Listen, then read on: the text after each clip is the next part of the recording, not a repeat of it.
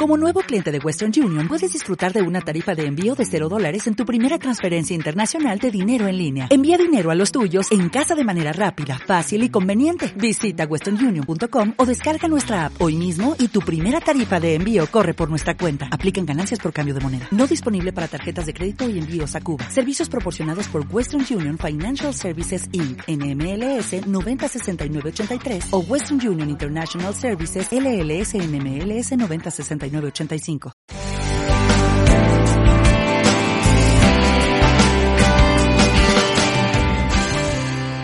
Hoy vamos a ver cosas interesantísimas que en el Evangelio de Juan, capítulo 14, del verso 15 al 31, Cristo nos va a hacer. Miren, amados hermanos. Esta es la primera vez que el Señor Jesús va a hablar de la persona del Espíritu Santo aquí. Van a ver dos, meses, dos veces más, más adelante, y las vamos a dejar. Vamos a respetar por lo menos el orden que el Espíritu de Dios a través del Evangelio, del evangelista nos está dando. Entonces, la primera mención que va a hacer Jesús acerca del otro consolador, que ahorita vamos a explicar eso, está aquí. Hoy el tema central, como usted lo pudo ver, es el Espíritu Santo y la palabra. Término que se intercambia con mandatos, con estatutos. Eso es intercambiable. Algunos quieren dividir que una cosa es la palabra, que otra cosa son los mandamientos, que otra cosa son los estatutos. Y nos perdemos, hermanos míos, en buscar pulgas. Y eso es dañino para la fe. Y empezamos a buscar pulgas y a buscar detalles como el Señor acusó al liderazgo que ustedes diezman el eneldo, el comino, hasta lo más pequeñito ellos eran minuciosos en los detalles. Pero Jesús les dijo, pero deja lo más importante, la misericordia y la justicia. Hay que tener mucho cuidado en la vida cristiana. Buscamos siempre el punto negro en la hoja blanca. Y hay que tener cuidado. Ahora, por supuesto, la hoja se ha puesto más negra que blanca. Entonces ahí es donde hay que trabajar. Hoy vamos a trabajar un poquito en la persona del Espíritu Santo y la palabra. Usted no puede, hermanos míos, pretender caminar en la vida del Espíritu de Dios sin la palabra de Dios. Y esto hace rato que en la cristiandad, como sucedió en el año 500, en el año 400, con los primeros cristianos, la iglesia se llamaba Iglesia Católica Universal. Y por empezar a apartarse de la palabra y a pretender cosas se convirtió en la Iglesia Católica Romana.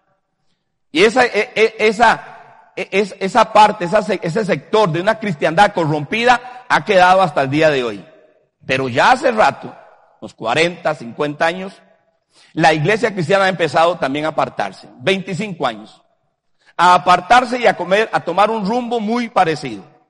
Separándonos de la palabra de Dios, buscando experiencias místicas, buscando experiencias subjetivas, entre comillas, con el Espíritu Santo.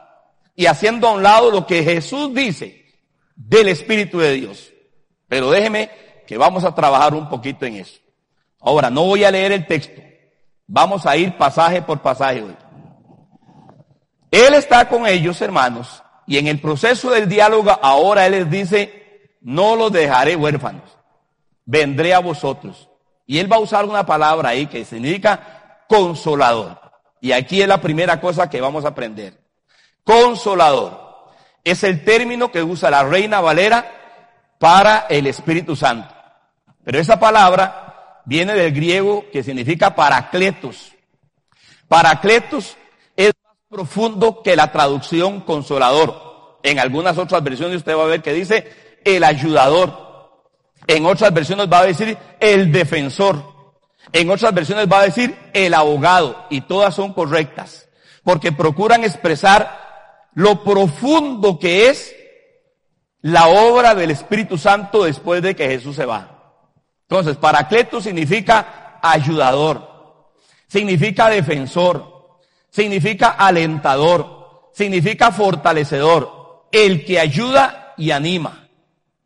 Más apropiadamente, uno llamado al lado de otro para socorrerlo.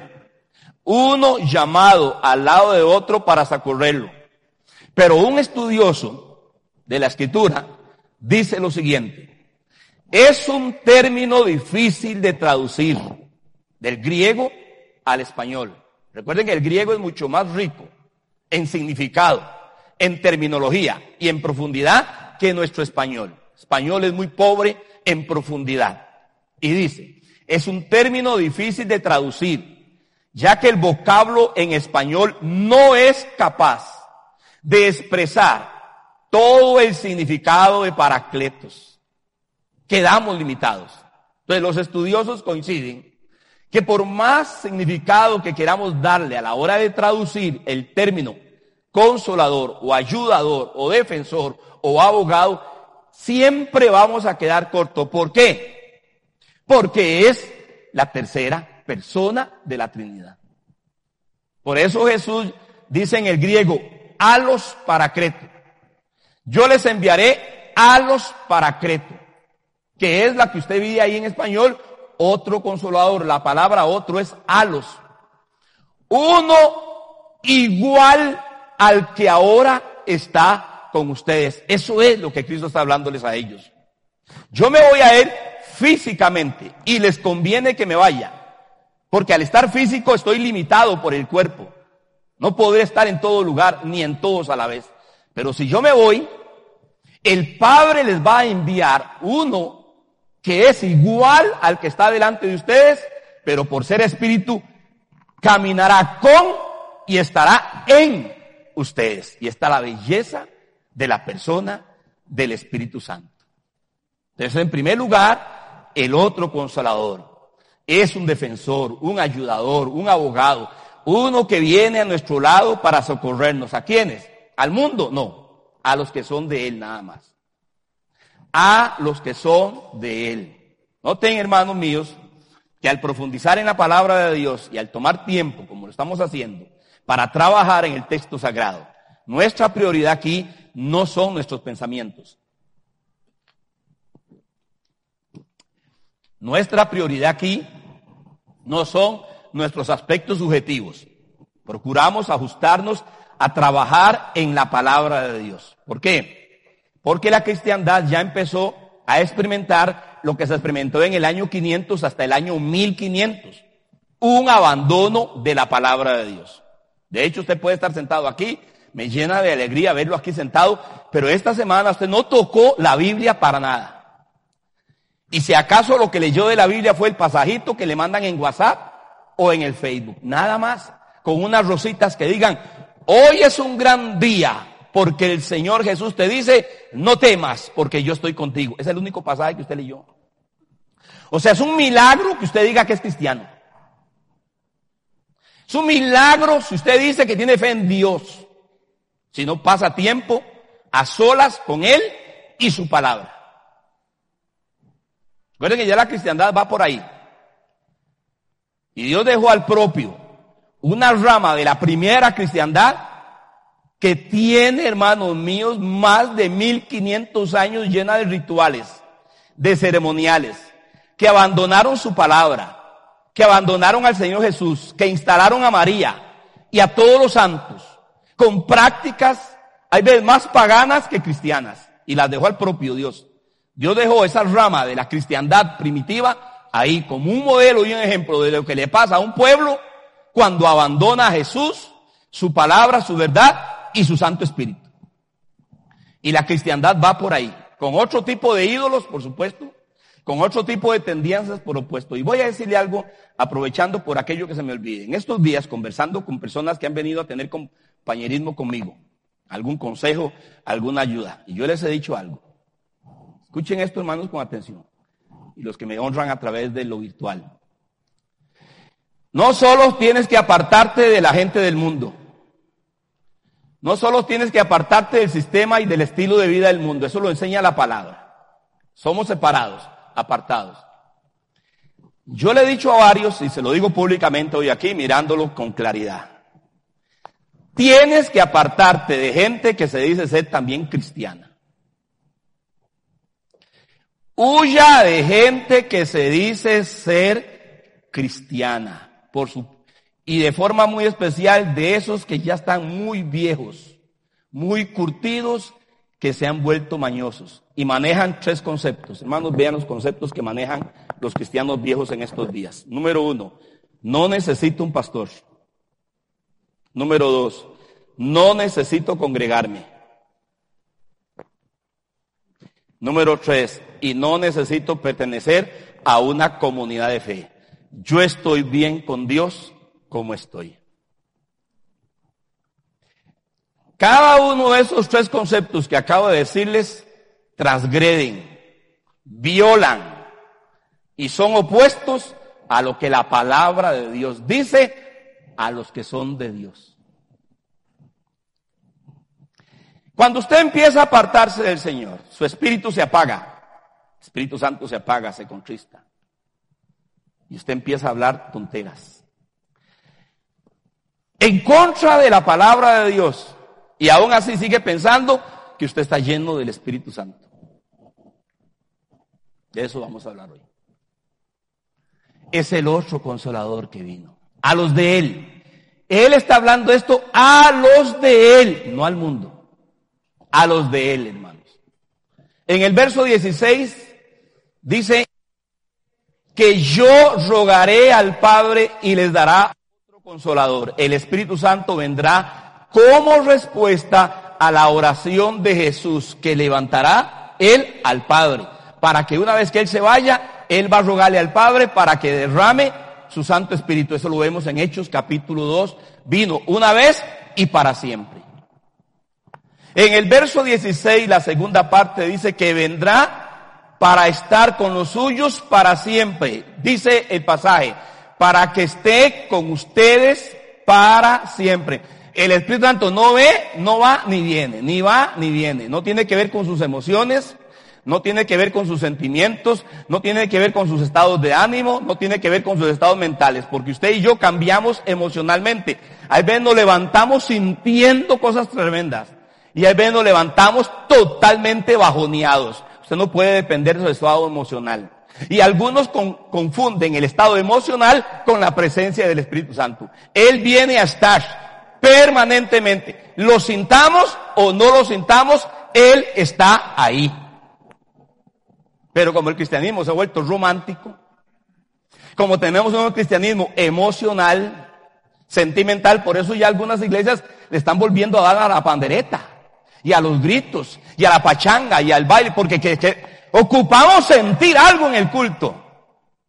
Viven de emociones, y son una desgracia en sus negocios, en su trabajo, en su matrimonio, en sus finanzas, en su economía, donde deben realmente manifestar la unción del Espíritu, es donde están apagados.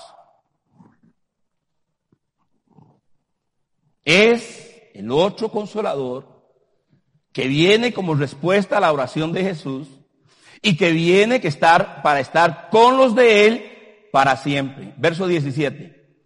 Jesús le llama el Espíritu de verdad. Verso 17, hermanos. Aquí está la primera cualidad que Jesús va a hablar del consolador. ¿Qué tipo de espíritu es? Un espíritu que te guía a la verdad. Un espíritu que te enseña la verdad. Un espíritu que te mueve hacia la verdad. O sea, cuando usted miente, Hermanos míos, cuando usted miente, arrepiéntase, pero nunca le atribuya sus mentiras al Espíritu Santo. Él no es un espíritu de mentira, ese es el espíritu del mundo. El espíritu del mundo es un mentiroso, ahorita les voy a explicar por qué. El Espíritu Santo es un espíritu de verdad, porque Él confirma la verdad que Él inspiró. Cuando una persona tiene el Espíritu de Dios va a hablar verdad y va a hablar de acuerdo a lo que está escrito, porque lo que está escrito es la verdad infalible de Dios. Y el Espíritu Santo es el que inspiró la palabra de Dios. El Espíritu Santo nunca habla contra la palabra de Dios. Nadie que en estos días le diga usted con cosas contra la palabra de Dios está hablando por el Espíritu Santo. Está hablando por un espíritu de mentira y de engaño, que es el espíritu del mundo, pero no por el Espíritu Santo. Jesús dice en el verso 17 que Él es el espíritu de verdad, no de engaño, no de mentira. Todo creyente que trabaje en negocios, que tenga un trabajito en el comercio, que maneje finanzas y quiera ser choricero, usted no está bajo la unción del Espíritu Santo, usted está bajo el Espíritu del mundo. Mejor sea sencillo, humilde, diga, Señor, ¿qué me pasó? Te embarcaste porque la ambición te llegó al bolsillo y contristaste al Espíritu Santo. Es el Espíritu de verdad. ¿Hacia dónde nos guía Él? A la verdad. ¿Qué nos habla Él? La verdad. ¿En qué nos apoya Él? En la verdad. ¿Y dónde está la verdad? En la palabra escrita de Dios. No hay más verdad. En la Corte Suprema de Justicia no hay verdad. En el Congreso no hay verdad. En el Ejecutivo no hay verdad. En las instituciones humanas no hay verdad. En el patrón no hay verdad. En la compañía no hay verdad. La única verdad está en la palabra de Dios, hermanos. No pasamos tiempo ahí, confundimos los espíritus. Hay gente que está endemoniada y cree que está llena del Espíritu Santo. ¿Por qué? Dice en el verso 7, el Espíritu de verdad, el cual el mundo no puede recibir el mundo no puede recibir. Véalo ahí. ¿Por qué el mundo no lo puede recibir? Por lo que dice Primera de Juan 5:19. Y por lo que dice Juan 8:44. Y por lo que dice el verso 30, que ahorita lo vamos a ver. Capítulo 14, verso 30. Permítanme leer los pasajes. ¿Por qué el mundo no puede recibir al Espíritu de Dios? ¿Por qué el Espíritu de Dios no anda en los que pertenecen al mundo, no llena a ellos, no los llena. Él no llena personas no redimidas. Juan 5.19, primera de Juan 5.19. El mundo entero está bajo el maligno. La palabra bajo en el griego significa el mundo entero está en el regazo del maligno. O sea, la imagen que, Juan va a dar de el mundo es la de un bebé que lo tiene sentado Satanás en su regazo. Cuando usted camina de acuerdo al mundo, usted está bajo la influencia de Satanás. Nadie quiere hablar eso. Su servidor lo va a hablar porque Jesús lo está diciendo. El mundo entero está bajo el maligno. Primera Juan 5, 19. Juan 8:44. Juan 8:44. Mucho antes, capítulos antes de esta reunión, unos momentos, meses antes de esta reunión. Él está reunido con un grupo de líderes de judíos, de los judíos. Está hablando con ellos, capítulo 8, con motivo de la situación que se dio con la mujer que encontraron en adulterio, en el mismo acto del adulterio. Capítulo 8 del verso 1 hasta el verso 10. Verso 11. Y a partir del verso 12, 12, él empieza un nuevo mensaje en capítulo 8 de Juan. Y ahí están los judíos oyéndolo y el liderazgo judío oyéndolo. Y él les dice lo siguiente. Ustedes son de vuestro padre el diablo. Oiga lo que está diciendo Jesús a los judíos, a los líderes, a los depositarios de las promesas de Dios, a los descendientes de Abraham, de Isaac y de Jacob, a los que son parte del pueblo escogido de Dios que ya estaba siendo desechado. Ustedes son de vuestro padre el diablo. Uno, dos. Y los deseos de su padre quieren hacer. Él ha sido homicida desde el principio y no ha permanecido en la verdad, porque no hay verdad en él. Cuando habla mentira de suyo, habla porque es mentiroso y padre de mentira. Si el mundo está en el regazo de Satanás, ¿qué va a hablar el mundo? Mentira. Los negocios en este mundo se hacen de forma mentirosa, engañosa, fraudulenta. Y ese es el gran desafío que la cristiandad tiene. Y cuando usted pierde la esencia del cristianismo, usted tiene que caminar de acuerdo al mundo, a la mentira, al engaño, al fraude. O sea, te conviertes en una vergüenza para el Evangelio. Dice Jesús en el verso 30 del capítulo 14, ahorita lo vemos. No hablaré ya mucho con ustedes, Porque viene el príncipe de este mundo y él nada tiene en mí. Satanás y Jesús son incompatibles. No hay compatibilidad entre el mundo y el príncipe de este mundo, el Dios de este mundo, que son términos que se atribuyen a Satanás, al diablo. Nada hay del mundo, del diablo, compatible con Jesús. Por eso Él dice, es el Espíritu de verdad, a, quien el mundo no puede recibir porque no le ve ni le conoce. Verso 17, la tercera parte. Vea tres cosas en el verso 17. Es el Espíritu de verdad, el mundo no puede recibir, ¿por cuál razón? Porque el mundo no le ve ni le conoce. Esa palabra en el griego no le puede contemplar. Y ellos lo estaban contemplando. ¿A quién estaban contemplando ellos? Al Hijo de Dios, que es el primer consolador. Uno igual a mí, déjame bien a mí. Uno igual a mí, dice Jesús, va a estar con ustedes. Solo que no va a estar físico, va a estar en sus cuerpos ahora, en sus espíritus. El mundo no le ve. El mundo no le conoce. ¿Por qué? Porque el mundo está bajo el poder de Satanás. Esto es un gran desafío para la cristiandad. Verso 17, la última parte. Pero ustedes le conocen, porque mora con ustedes y estará en ustedes. Jesús va a hablar de dos etapas. Mora con ustedes. ¿Cuándo? Aquí estoy con ustedes. Estoy con ustedes. Y cuando yo me vaya, Él vendrá y morará en ustedes, dentro de ustedes. ¿Dónde pasó eso? En Hechos capítulos fueron todos llenos del Espíritu Santo. Y ahora cada persona, cada niño, cada joven, cada anciano, cada matrimonio, cada mujer, cada hombre, viudo, quien sea, de cualquier color, de cualquier raza, de cualquier nivel social, de cualquier nivel educativo, que abraza su fe en Jesús, que cree en el Evangelio, el Espíritu Santo viene a morar en él a través del nuevo nacimiento y él pasa de ser hijo de Satanás a hijo de Dios, del poder de las tinieblas al reino de su amado Hijo. Ahora el Espíritu Santo mora en cada uno de aquellos que son redimidos. Está con y luego estará en ustedes. Cada uno de ustedes que son redimidos tienen que saber que el Espíritu Santo mora en ustedes. Él mora con nosotros y mora en nosotros. Verso 17. Cuatro cosas solo del verso 17. ¿Cuánto dura usted leyéndolo? ¿Cuánto duramos leyendo el verso 17? No, hermanos, hay que hacer un alto. La cristiandad tiene que hacer un alto ya.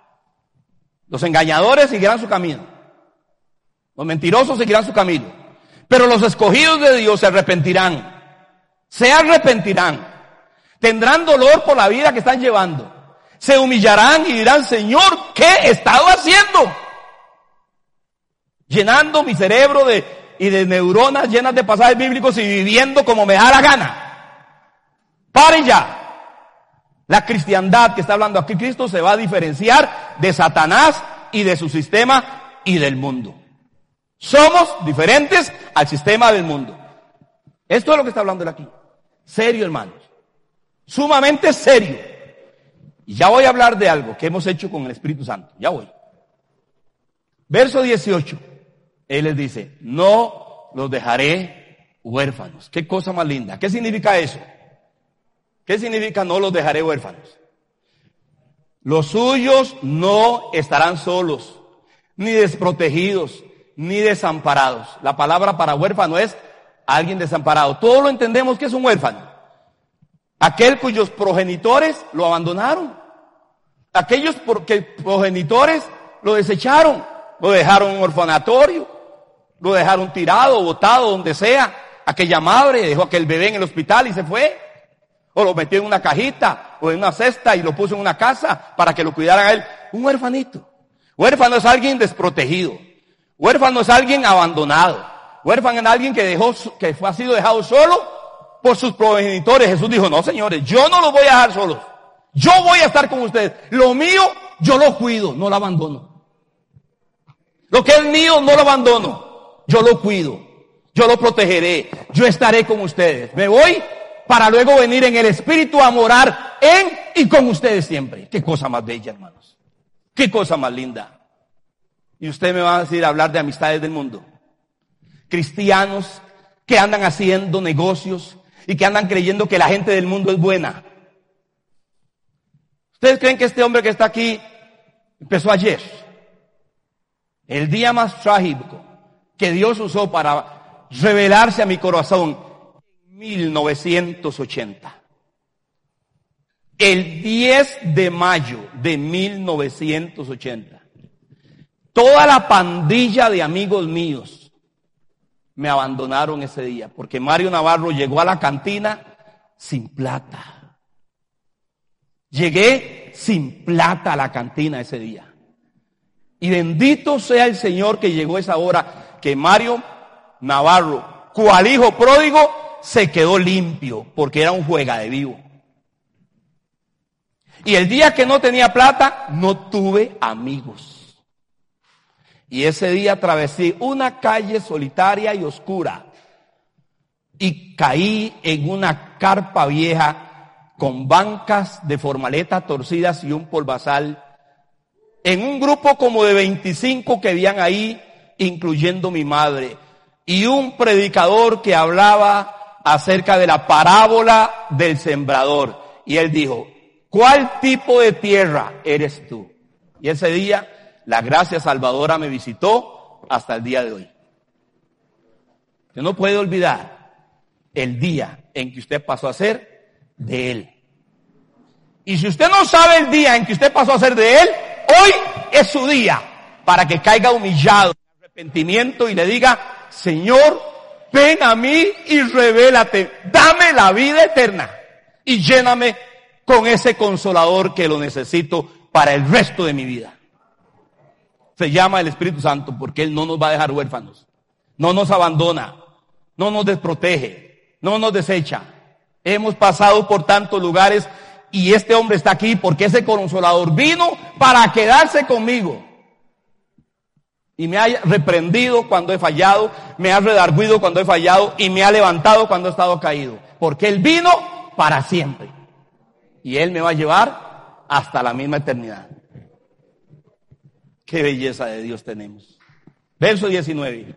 Entonces en el verso 19 Él dice, porque yo vivo, ustedes también vivirán. Ya ahí él habla de algo de promesa de futuro. Yo me voy, porque soy Dios. Él es el eterno. Aquel hombre, hermano, vestido de Galileo, de Nazareno, vestido de israelita, vestido con chancletas, con pelo, con ojos, todo igual que un judío. Él les dice, yo me voy y yo vivo. Y como yo vivo, ustedes también vivirán. Ahí está hablando él de la eternidad que le espera a todos los que son de él. Solamente una pequeña vislumbre menciona. Él está intercambiando. Y luego dice en el verso 20. Vea lo que dice en el verso 20, hermanos.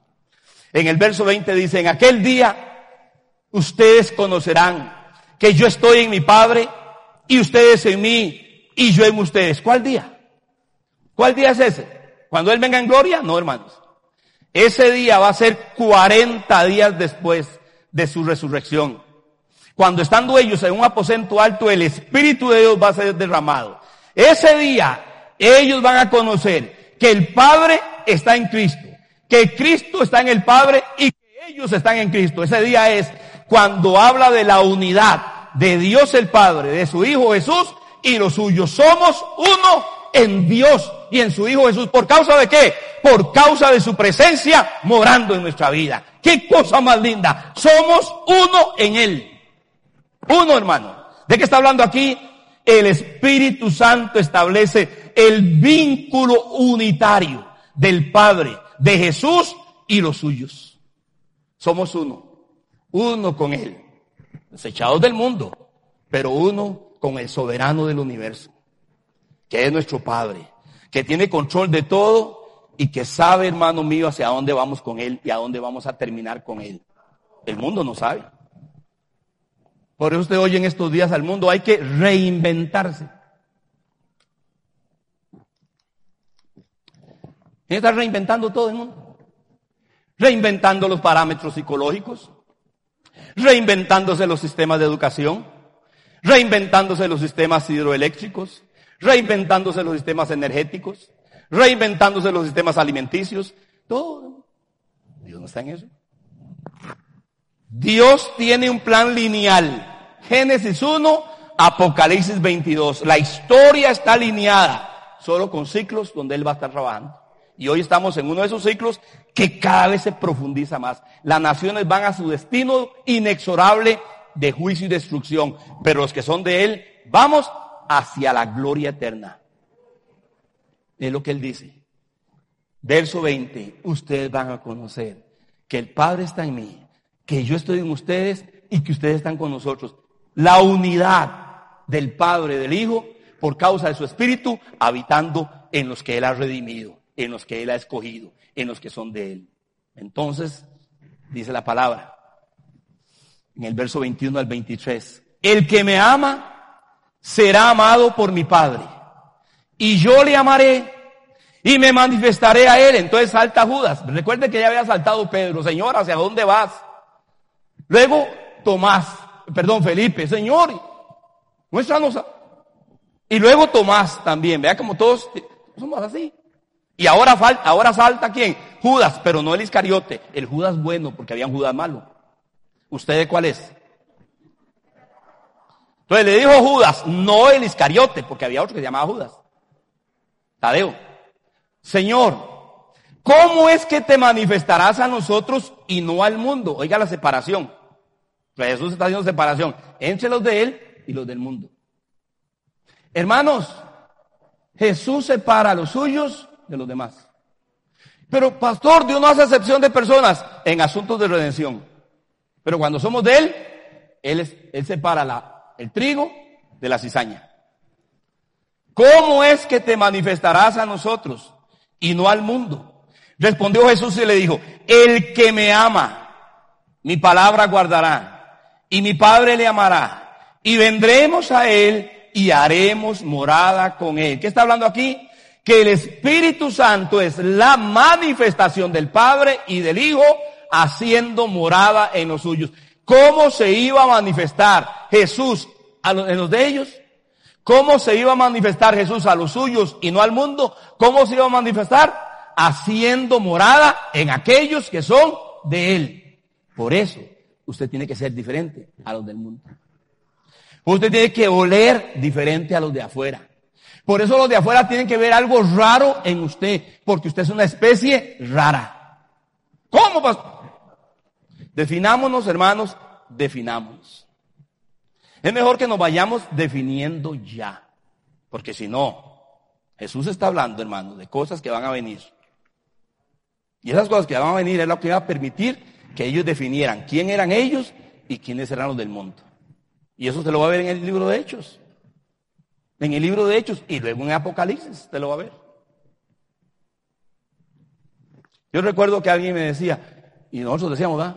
Aquel muchacho tiene pelo largo y anda con una camiseta negra y una calavera pintada. Eso es un satánico. Y así éramos nosotros, buenos para juzgar por el ojo. ¿ah? Hermanos, tengo buenas nuevas. Los que vieron la, los que vieron la, serie ¿Hacia dónde vamos? La humanidad no terminará usando pelo largo ni camisetas negras con calaveras. La humanidad terminará siendo satánica, adorando al diablo según la historia registrada en la Biblia al final de la Biblia. Tenemos conceptos, hermanos, torcidos. Muy, muy torcidos. ¿Saben por qué? Por la religiosidad en la que empezamos a caer. Hermanos míos, cuando abandonamos la palabra de Jesús, cuando abandonamos la palabra de Dios, cuando empezamos a decir, ya yo sé cómo es la mecánica de ser cristiano, nos automatizamos cristianamente hablando, usted está listo. Usted ya perdió la vida, la esencia. Se cumple lo que dice Apocalipsis 2. Por cuanto has dejado tu primer amor. Dejamos la belleza de amarlo a Él. Dejamos la belleza de amar su palabra. Dejamos el anhelo de caminar con Él, de amarlo siempre a Él. Por eso dice, ¿cómo te vas a manifestar, Señor? ¿Cómo te manifestarás, Señor? ¿De qué forma te manifestarás, Señor? A nosotros y no al mundo. ¿Cómo sabremos entre la diferencia que va a hacer entre el mundo y nosotros. ¿Cómo lo sabemos? Porque mi Padre los amará y porque vendremos a ustedes en la persona de su Santo Espíritu y haremos morada en ustedes. Una persona. Una persona en la que mora el Espíritu de Jesús no camina de acuerdo al sistema del mundo. ¿Falla? Sí. ¿Se equivoca? Sí. ¿Es débil? Sí. ¿Comete pecado? Sí. Pero inmediatamente es redarguido y cae humillado pidiendo perdón. Esa es la gran diferencia. El mundo se endurece más, excusa su pecado, usted está, está diciendo quién soy yo y empiezan ellos a rebatir, a excusar y a defender su maldad. El Hijo de Dios cuando falla, no defiende su maldad. El espíritu que mora por dentro lo redarguye. Nos sentimos avergonzados de lo que hacemos y caemos en humildad diciendo, Señor, perdóname. Escuche esto, hermanos. Jesús le dio un adelanto a Pedro en la barca, Lucas capítulo 5. Él le dio un adelanto, ¿cómo es el asunto? No habían pescado toda la noche. Estaban cansados, rendidos. Y Jesús le dice a Pedro, súbasen a la barca. Boguen mar adentro y echen la red. Señor, ustedes saben todo el argumento de Pedro. Hágame caso, Pedro. Más en tu palabra mas en tu palabra echaré la red. Dice que hubo una pesca que tuvieron que llamar a los compañeros. Lucas capítulo 5. Y oiga esto, hermanos. Cuando Pedro vio ese milagro, Pedro dijo, qué manera, chises. ¿Sabe qué, colochos? Qué manera. Toda la platica hicimos esta. Esto es lo que se hace ahora en la iglesia cristiana. Cuando Pedro vio ese milagro, dice, apártate de mí, Señor. Estoy delante de la presencia del Creador. Estoy delante de la presencia del Santo. Estoy delante de la presencia en esta barca del Dios Todopoderoso, porque nadie puede hacer lo que Él hizo. La creación, peces, obedeciéndolo a Él. Jamás. Pedro dice, ¿qué? aparte de mí, soy un miserable pecador. Y cuando Pedro cae así, ¿qué le dije a Jesús? Levántese, Pedro. A partir de ahora te haré pescador de hombres. Humillado. Humillado cuando vemos el milagro de Dios, pero nos hemos llenado la boca. Hace rato la iglesia cristiana se ha llenado la boca de los milagros que hace Dios como si fueran nuestros milagros o por virtud nuestra los milagros sucedieran. Por eso el Espíritu Santo hace años ha sido contristado y lo que tenemos ahora es una invasión de espíritus engañadores. Engañadores, hermanos. No voy a quedarme ahí, voy a avanzar más. Verso 26. Dice Jesús que el Espíritu Santo vendrá en el nombre de Jesús. Esto es en representación de Él. Vamos a ver en el verso 26 varias cosas. Dice Jesús, el Espíritu Santo a quien el Padre enviará en mi nombre. ¿Qué significa eso? Hermano, el Espíritu Santo viene a representar a Jesús. Capten esto los que fuimos criados en la religión tradicional. Solo uno es el representante de Jesús, solo uno. El único representante de Jesús en esta tierra se llama el Espíritu Santo. Nadie más. Nadie más, por más ropas extrañas babilónicas que use. No eran las ropas que usaba el apóstol Pedro. El apóstol Pedro usaba ropas de pescador, de hombre sencillo, normal. Él vendrá en mi nombre. ¿Qué significa eso? Él viene a representarme. Él viene en mi lugar. Él es mi representante para con ustedes. Número uno. Número dos. En el verso 26 dice, mas el consolador, el Espíritu Santo, a quien el Padre enviará en mi nombre, Él les enseñará todas las cosas y les recordará todo lo que yo les he dicho. La segunda cosa que vemos ahí, el Espíritu Santo viene a ser nuestro maestro nos enseña y nos recuerda todas las cosas que Jesús ha dicho hasta ese momento. y las que luego va a hablar a través de los apóstoles, Pedro, Juan, Santiago, Judas, y están registradas en la revelación que llamamos el Nuevo Testamento. Cuidado con esos pasajitos cuando dice, y Él les recordará todo. Él recordará todo y Él nos enseñará todo lo que está escrito, no lo que a usted se le antoja preguntar. No lo que a usted se le antoja creer que el Espíritu le está mostrando. Vean hermanos, yo sé que soy fuerte en esto. Y sé que soy acusado de que ya no creo. No, yo creo en visiones, en sueños y maravillas. Yo creo, pero esos sueños, esas profecías y esas visiones no están a la altura de la palabra revelada de Jesús. Todo sueño, toda profecía y toda visión tiene que ser juzgada de acuerdo a lo que está escrito. Ningún sueño, ninguna revelación, ninguna visión, ninguna profecía es palabra inspirada, infalible de Dios. No lo es. Es verdad, sucedió. No, eso es algo subjetivo. La única palabra verdadera es la palabra que salió de Jesús, la primera parte en los evangelios. Y luego, cuando Él se va, banda el Espíritu e inspira a Pedro a Juan, como estamos haciendo aquí, e inspira a Santiago y a Judas y al apóstol Pablo y se cierra la gran revelación del Nuevo Testamento. A eso se refiere cuando dice que el Espíritu Santo vendrá y nos enseñará y nos recordará todo lo que Él ha dicho, todo lo que Él ha dicho. Y lo que Él ha dicho está en el Nuevo Testamento. Y lo unimos con el Antiguo Testamento porque él también le dijo cosas a Isaías, a, Ezequiel, a Daniel, a Moisés, le dijo cosas y quedaron escritos. Toda la revelación escrita es lo que Cristo ha dicho. Lo demás tiene que ser juzgado. Juzgado para ver si está de acuerdo a lo que está escrito. Pero como usted no conoce la palabra, o si no conocemos la palabra, cualquiera nos rueda somos ignorantes y somos ingenuos. Y qué tremendo lo que dijo el hermano. Puede usted hoy, hoy en los medios virtuales a predicadores que dicen, yo te profetizo hoy. hermanos, nadie puede hacer eso. Vamos, yo te profetizo hoy. Usted no está aquí para que yo le profetice. Usted está aquí para que yo le predique la palabra de Dios para que le predique lo que está escrito. Y sobre eso vendrá la unción. Y sobre eso le recordará y le ayudará el Espíritu Santo. Y usted estará seguro porque está obedeciendo no la voz romántica de algún inspirado que le dice yo te profetizo. No, sino la, la voz de un instrumento de Dios que se sujeta a la palabra de Dios que está escrita.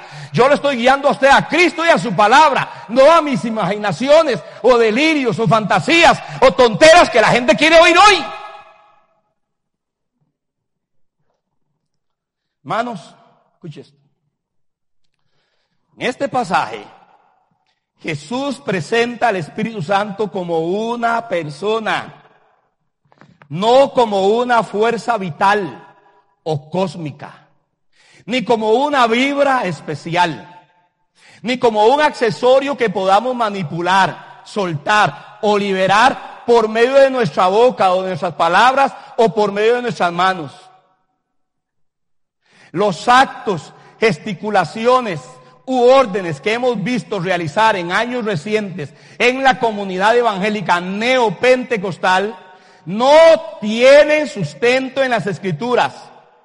Eso lo hacen los gurús, los chamanes de religiones paganas cuando están bajo la influencia de demonios. El show y espectáculo sensacionalista que hemos visto en las grandes concentraciones, uno de Estados Unidos y otro de Centroamérica, donde supuestamente se libera o se le ordena al Espíritu Santo impactar, derribar, caer o embriagar a cierta cantidad de personas, raya en la ignorancia absoluta de las escrituras. Ni Jesús ni sus apóstoles actuaron de esa manera. Pastor, ¿usted algo hizo eso? Yo hice muchas de esas cosas. Como las cosas que hizo mi hijo cuando tenía siete, tres añitos, cinco añitos. Y usted sabía que lo que estaba haciendo su hijo era una tontera, pero usted estaba cerca de él porque usted sabía que él iba a crecer. Y que conforme fuera creciendo él iba a dejar las cosas de niño. Y que luego se iba a sentar y usted le iba a decir, papá, así no se hace. ¿Cuántas veces encontramos en nuestra cuna algunos de nuestros hijos o bebés pequeñitos embarrados de lo que usted ya sabe?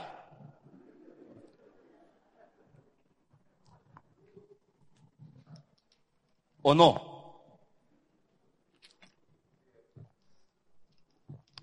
Los que crecimos en esa estirpe especial de pie descalzo, en esa vida humilde y sencilla, hasta tierra comíamos, siendo chiquitillos. ¿No es verdad? Tenía yo un grupo de hermanos míos de unos cinco en el barrio, allá donde nos criamos, y nos gustaba comer salchichón y comer pan. Algunos de ustedes que son jóvenes no van a comprender muy bien esto. Con una peseta, que son 25 céntimos, que es hoy 20, 25 colones, antes eran 25 céntimos. Comprábamos en la pulpería 25 céntimos de salchichón, que era como medio kilo en aquella época. Y buen salchichón, por cierto. Muy poco cebo. Luego comprábamos 50 céntimos de pan, unos bollitos de pan que eran, hermanos, 50 céntimos, era un montón de pan. Y había un señor, hermano mío, que sembraba muy buenos tomates. Y mi tía, hermano, colindaba, el cerco de mi tía colindaba con nuestra casa y colindaba también con el sembrado de don Javier, que espero que de Dios goce. Hace muchos años de esto. Y la pacotilla, de alguna parte encontramos algún cinco botado y hacíamos seis reales. ¿Conocían ustedes? Seis 75 céntimos. Y nos íbamos, hermano. Y nos trepábamos a un palo de guava que había ahí, en el cerco de mi tía. Y colindando y empezaba, vea los tomates. ¿Quién va a ir hoy? Porque nos turnábamos a ver quién le tocaba ir a robar tomates. Esas eran las, las maldades atroces que nosotros hacíamos. Robar tomates porque éramos muertos de hambre todo el tiempo. Se reín porque entienden lo que estoy hablando. Esa fue nuestra, esa era la maldad que teníamos. Nuestra maldad era ir a buscar un tomatillo sin permiso. Ha cambiado un poquillo la maldad en estos días. Y usted me viene a decir que vamos para cosas mejores. ¿En, en dónde está viviendo usted? Despierte. Está bien dormido. Lo tiene bien arrullado el que lo tiene en sus regazos. Es hora de que despierten. Hermanos míos, con nuestras manos sucias y un pedazo de lata vieja, partíamos el pan. Y agarramos aquellos tomates así y le quitamos eso blanco del químico. Y lo metíamos entre el pan adentro y agarramos el chichón y lo partíamos. Nos dábamos una comida. ¿Cuándo volverán esos días, Señor? Me río de muchas cosas que veo en estos días, hermanos. No me río de muchas cosas. Hermanos, esas eran las chanchadas que hacíamos. Dios miró muchas cosas que estaban empezando a hacer. Yo vi a don Jorge Bravo, embriagado, sin que yo le hubiese puesto manos a él. Embriagado, lleno, totalmente lleno, descontrolado por una manifestación maravillosa del Espíritu Santo en él. Como a otros que no podían parar de hablar en lenguas sin que yo les pusiera. Yo era más bien que estaba más asustado de lo que estaba pasando. Pero llegó el momento en que Dios dijo, se acabó esto, hay que crecer muchachos. Entonces nosotros lo continuamos. Escuche esto. Escuche esto. La ignorancia, hermanos, nos, nos conduce al error y a la herejía. El Espíritu Santo ha venido siendo contristado y apagado en la iglesia del Señor. Y los espíritus engañadores han tomado su lugar. Escuche esto que voy a decir. Lo que hace unos 50 años inició el Espíritu Santo con señales y milagros genuinos, lo continuaron los hombres con su propia fuerza y sutileza, ya no con intereses de la manifestación del poder de Dios en las vidas, sino con intereses personales, populistas y económicos. Por esa causa, un poder engañoso fue liberado y hoy hay más confusión y mentira que claridad y verdad. Porque empezamos a desviarnos de la palabra cuando Dios dijo, paren ya, porque son señales para respaldar su mensaje. Ve el libro de Hechos. Dios respaldaba el mensaje del apóstol Pedro, de Pablo y los apóstoles con señales. Pero cuando usted viene a las cartas apostólicas, Pablo no menciona esas señales. Porque él entendía que eran manifestaciones limitadas de Dios para aquel momento. Que ahora el cristiano tiene que aprender a crecer, a no vivir detrás de manifestaciones ni de señales, a madurar, a crecer, a vivir una vida realmente en santidad, madura y espiritual. Ya no como niños comiendo barro o llenándonos de aquello que nos llenábamos en la cuna. Y que lo veíamos como padres y sabíamos que estaba en el proceso de desarrollo. Y hacíamos un reguero hasta con la comida, ¿no es verdad? Esos tiempos han pasado. Y cuando usted persiste en seguir utilizando al Espíritu Santo como si fuera una fuerza, como lo decía Benijín, touch. Usted no le da Santo, hermanos. Usted no está en control de eso. Hemos, hermano, caído peor que los testigos de Jehová. Y aquí es donde me estoy quedando un poquito más. Los testigos de Jehová son un movimiento falso, herético, que se desviaron de la verdad de Dios. Ellos niegan la divinidad de Jesucristo como Hijo de Dios y como Dios.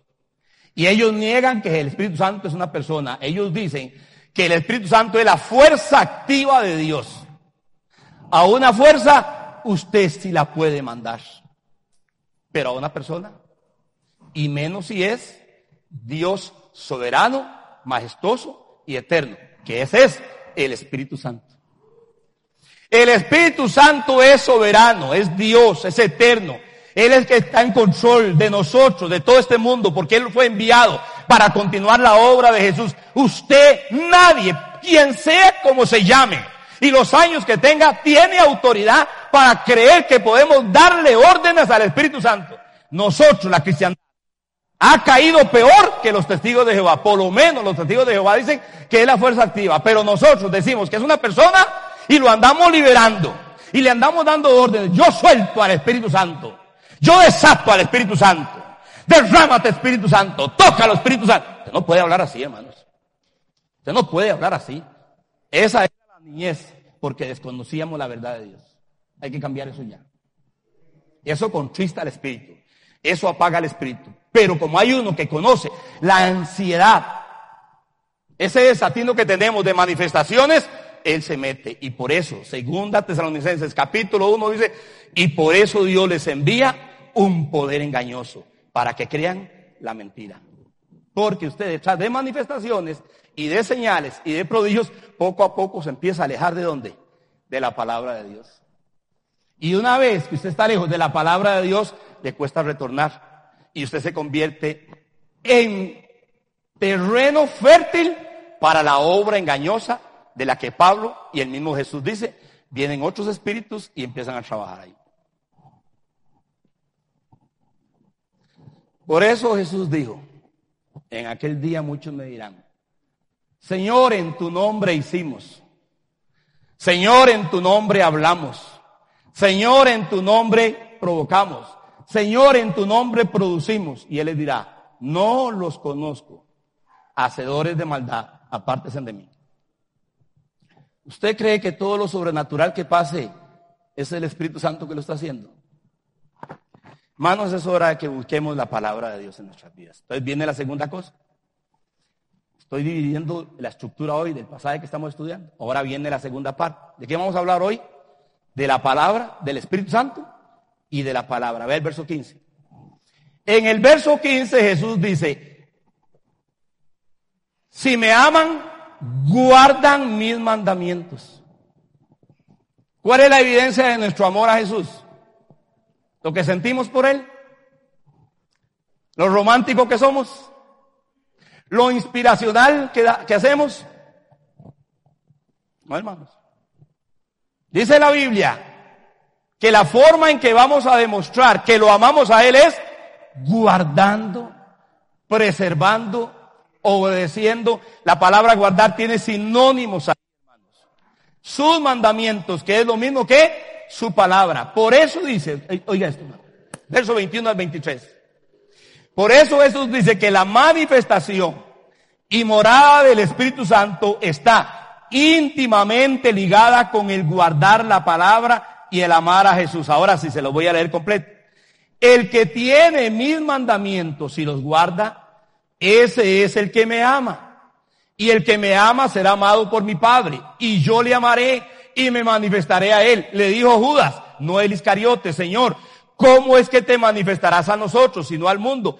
Jesús le reitera en el verso 23, hermanos, subrayen eso.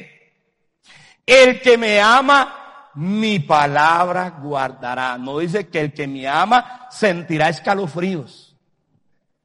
No dice que el que me ama se le pararán los pelos del espinazo. No dice que el que me ama se sentirá como en las nubes. No dice que el que me ama será inspirado.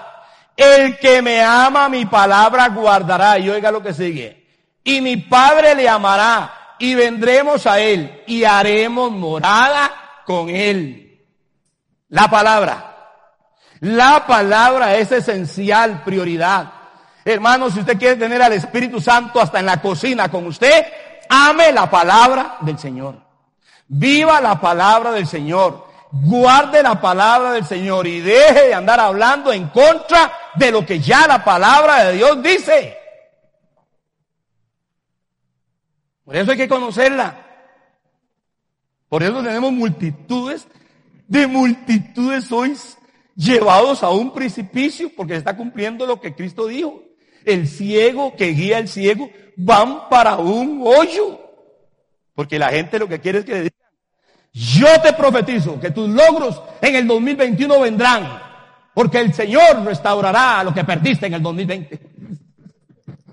Y la gente, ¿cuándo hay que dar? ¿Cuándo hay que dar, pastor? Dígame a ver. Y más si se les habla de paseos. Y más si se les habla de vacaciones de cuatro meses. Y más si se les habla de cuentas bancarias milagrosamente llenadas. Y más se les habla de economía abundante. Dinero hasta que vomitamos plata. Esos son. Esa es la cristiandad de hoy, hermanos.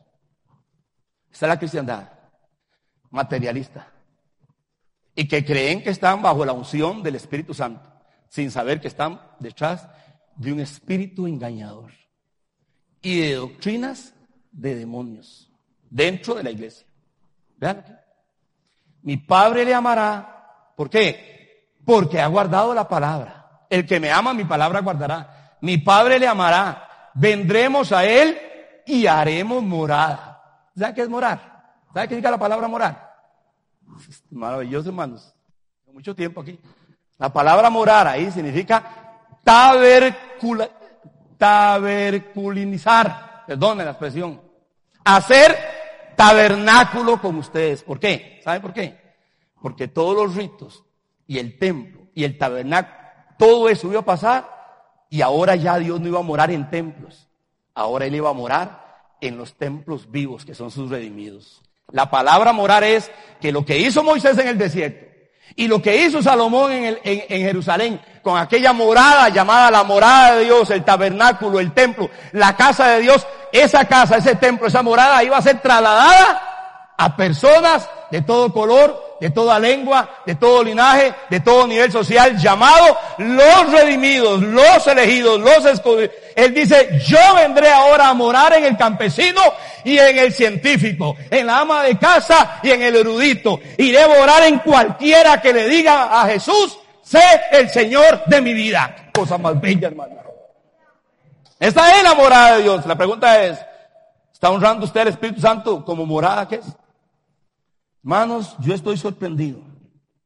Impresionantemente sorprendido. Dejamos de preguntarle al Señor si este negocio, si esta relación, si este asunto es su voluntad. Ahora nada más, hágalo y diga de Dios que lo bendiga. Hermano, no más ni diga, declárenlo. Hermanos, vean, nos hemos vuelto nos hemos vuelto un montón de blasfemos en la iglesia del Señor. Hemos contristado al Espíritu Santo. Emprendemos los negocios que nos da la gana. Tomamos las decisiones que nos da la gana. Hacemos lo que nos da la gana. Nos metemos en lo que nos dé la gana, sin haber pasado tiempo en oración, leyendo la palabra y diciéndole a Él, Señor, ¿es esta tu voluntad? ¿Es este tu propósito? Por eso dice en el verso 24, para ir terminando hoy. El que no me ama, no guarda mis palabras. ¿Ve qué sencilla es de Jesús? El que no me ama, yo siento a Dios pastor, pero no necesito tener un pastor. Yo siento a Dios pastor, lo amo. Ocupo, congregame. Yo amo infinitamente a Jesús. No me gusta estar en una comunidad de fe. ¿Usted qué es? Asociese con Elon Musk para que lo llevéis rápido a Marte.